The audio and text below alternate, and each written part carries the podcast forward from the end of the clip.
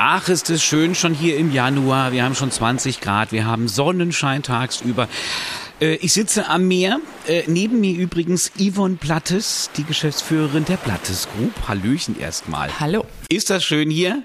So, bevor ich uns gleich eine Portion Pommes hole, ähm, ich habe, wenn ich hier so sitze, immer mehr Lust auf ein Häuschen auf Mallorca. Ein Häuschen am Meer, ein Häuschen mit Meerblick. Kann auch das Land sein, Hauptsache ein Häuschen. Und äh, also Makler, ja, gerne. Der sucht mir ja auch die passende Immobilie mit allem drum und dran. Aber wir haben jetzt gerade festgestellt, so mit einmal unterschreiben, Schlüsselübergabe und happy ist das gar nicht. Man sollte abgesicherter sein. Äh, ist das schon mal richtig? Habe ich das richtig verstanden? Ein großes Lob an dich. Danke, danke. Und deswegen, In doppelter Hinsicht, weil erstmal, dass du dir eine Immobilie auf Mallorca kaufen ja. willst, weil das kann ich, da kann ich dich nur beglückwünschen. Es ist wirklich einer der wunderschönsten Inseln auf der Welt. Und zum Zweiten, dass du mit Vorsicht und Bedacht an so eine Geschichte rangehst. Weil es ist vielleicht keine Atomphysik, aber es ist ein wichtiger Schritt in deinem Leben und der sollte genau geprüft und abgesichert werden. Und du hast, wenn ich das jetzt nochmal sagen will, du hast natürlich den Verkäufer, der ein, aus welchen Gründen auch immer seine Immobilie verkaufen möchte. Der hat sein eigenes Interesse. Du hast den Makler, der dich jetzt über Wochen, Monate hinweg auf der emotionalen Ebene bedient hat und in harter Arbeit sicherlich auch endlich deine Traumimmobilie gefunden hat. Aber nichtsdestotrotz möchte er für diese Arbeit natürlich auch seine Kommission haben. Er dient auch tatsächlich nur als Vermittler. Der hat gar keine Chance, die ganzen Immobilien auf Herz und Nieren zu prüfen, sondern der agiert als Vermittler und bringt euch zusammen. Und dann, wenn jetzt die Entscheidung getroffen ist, ich möchte diese Immobilie denn gerne erwerben, solltest du dich dann in andere professionelle Hände begeben, die dich dann in dem weiteren Kaufprozess begleiten. Und damit herzlich willkommen in unserer neuen Serie. Immer wieder sonntags. Nein, so heißt sie nicht. Sie kommt aber immer wieder sonntags. Mehrwert Immobilien auf Mallorca und Ibiza. Denn ähm, es ist ein ganz großes Thema, was wir ab sofort sonntags besprechen. Immobilienkauf. Es ist nicht einfach nur Vertrag unterschreiben, bezahlen, Schlüssel kriegen. Da hängt viel mehr daran. Und Yvonne Blattes hat es eben schon erwähnt. Ein Stichwort wir. Also ich will jetzt ein Haus kaufen, komme zu euch mit wem habe ich es denn zu tun bei wir? Also wir sind erstmal die Plattes Group. Wir sind eine international tätige Steuer-, Anwalts- und Wirtschaftskanzlei hier auf Mallorca. Wir haben ungefähr 100 Mitarbeiter.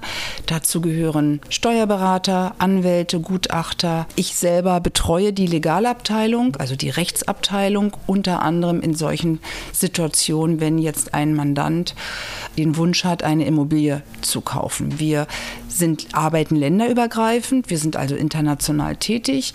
Und du bekommst hier bei uns alles aus einer Hand in deiner Muttersprache.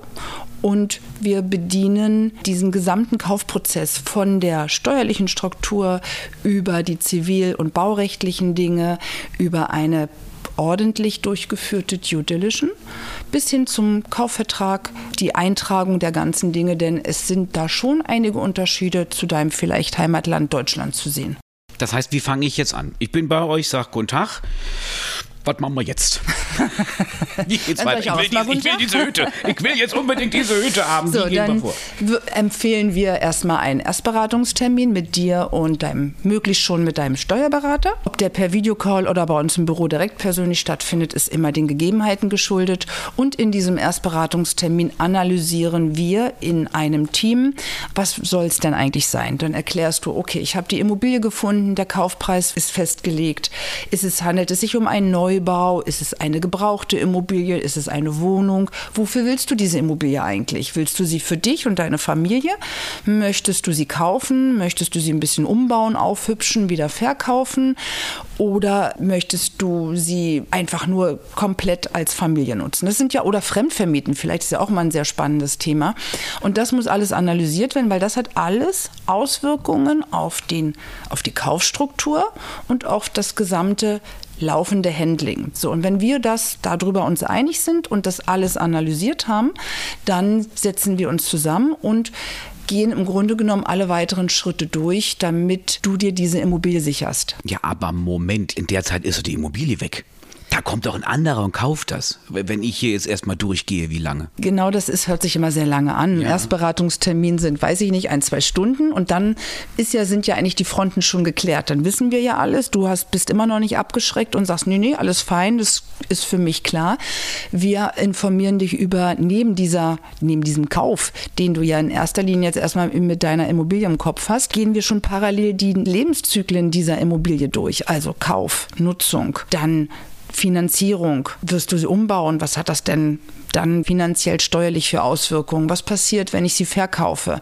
Was passiert im Falle eines Todes oder wenn ich was vererben möchte davon? Diesen ganzen Zyklus gehen wir durch und setzen uns dann aber in unserem Team, was wir gebildet haben, aus Steuerberater, Gutachter, Anwalt zusammen und werden dann den Anwalt des Verkäufers kontaktieren, damit der einfach auch mal sieht, da geht es jetzt runter, die sind in Arbeit und entwickeln einen Optionsvertrag. So einen Optionsvertrag, mit dem sicherst du dir genau diese Immobilie, wovon du eben gesprochen hast? Ah, weil ich nämlich dachte, bis ich angefangen habe, alles zu prüfen und die dritte Wand hat der mhm. Verkäufer sagt, ja, ich hole mir einen anderen.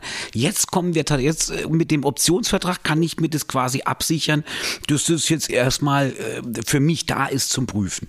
Genau, dieses Instrument Optionsvertrag, ich nenne es jetzt mal pauschal Optionsvertrag, aber es gibt natürlich weitaus differenzierte Begriffe, Aras-Vertrag und auch der Aras-Vertrag kann noch unterteilt werden. Um im ersten Verständnis, jetzt im ersten Podcast ganz global mal darauf einzugehen, nennen wir es mal einfach nur Optionsvertrag.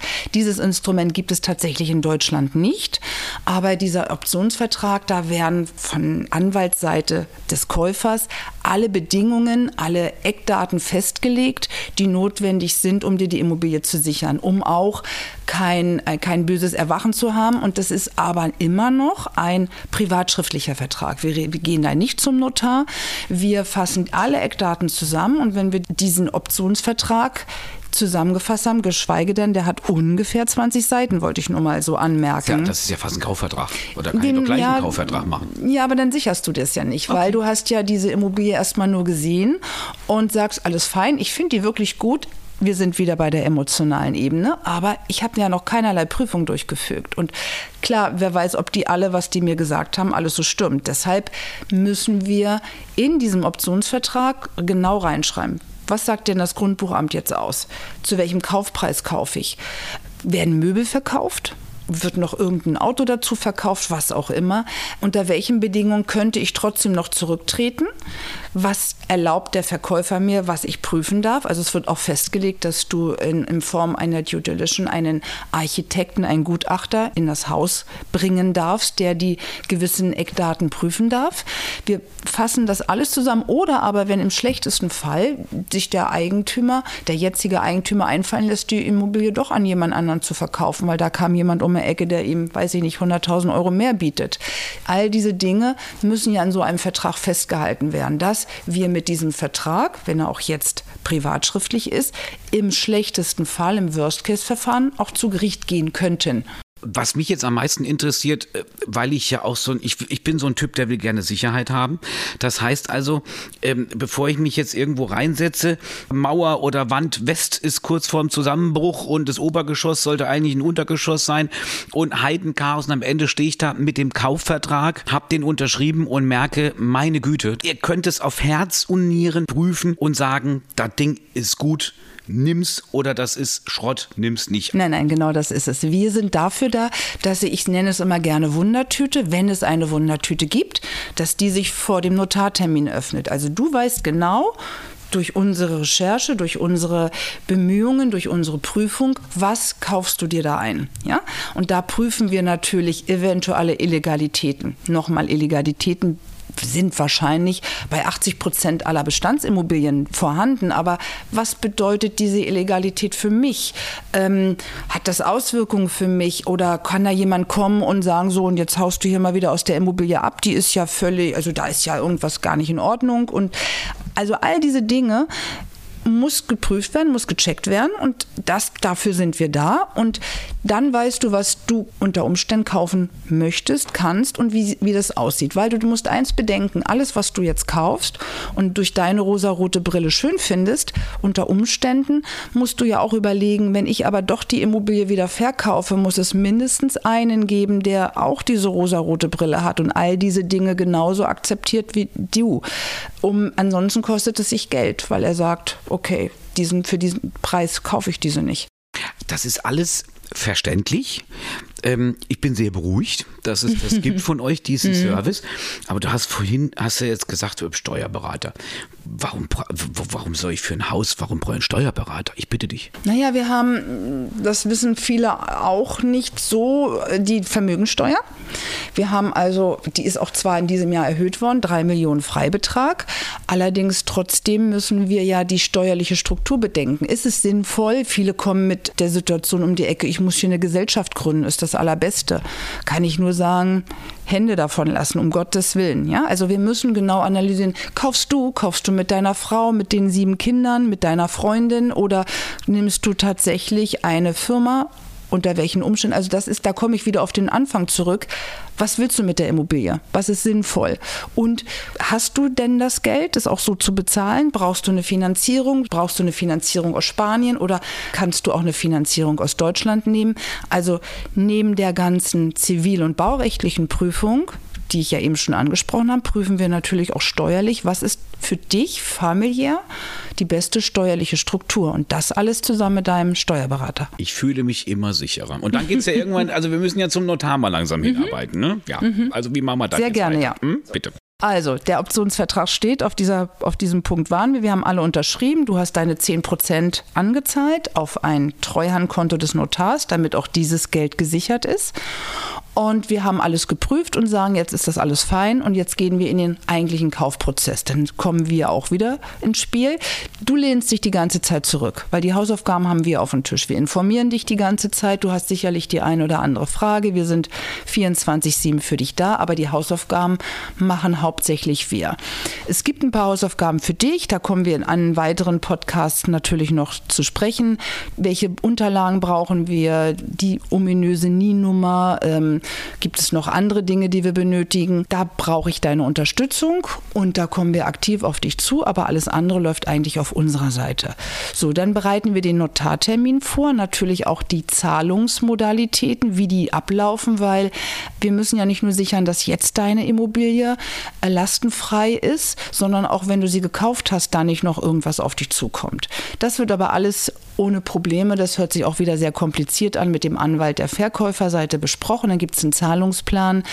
Was hier ganz wichtig ist beispielsweise, das möchte ich hier noch anmerken, auch anders als in Deutschland, am Notartermin fließt hier das Geld. Das heißt, die Kohle musst du schon in irgendeiner Form bereit haben, jetzt nicht im Koffer, das ist jetzt sicherlich nicht die glücklichste Alternative. Aber so es gibt da auch mehrere Möglichkeiten, ob Scheck oder Überweisung. Auch da weisen wir dich natürlich darauf hin, wie sowas geht und äh, was auch für dich gut ist oder nicht gut. Ich habe auch noch nicht diese Möbel angesprochen, ganz am Anfang mal ganz kurz.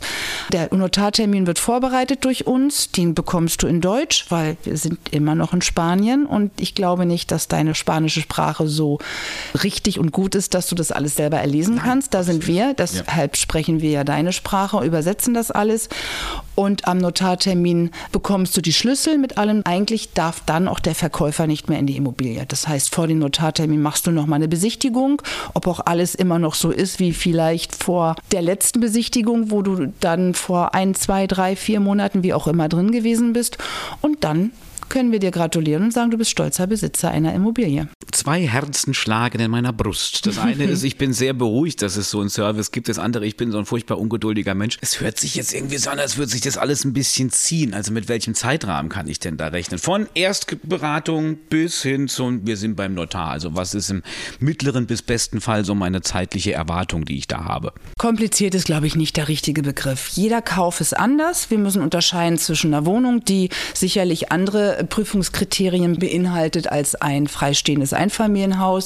Nichtsdestotrotz können wir kein Copy-Paste machen. Aber wir wissen, was wir zu prüfen haben, welche Unterlagen wir benötigen, damit du wirklich auch später alles gesichert hast.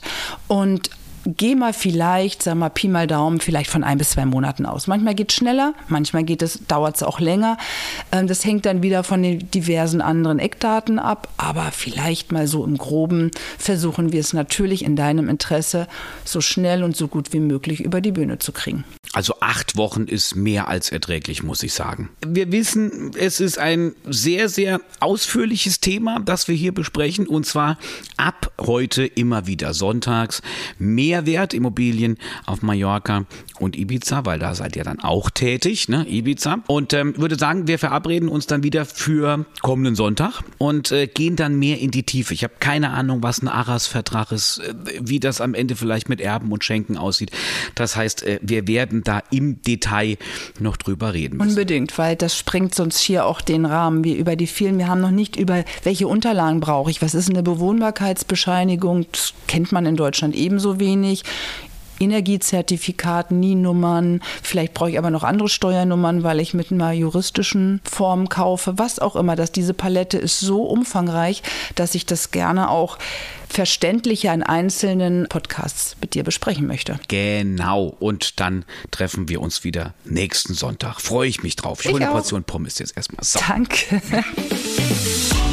Mehr hören Sie übrigens auf podcast.blattes.net. Willipedia. Auf Mallorca verankert, weltweit vernetzt.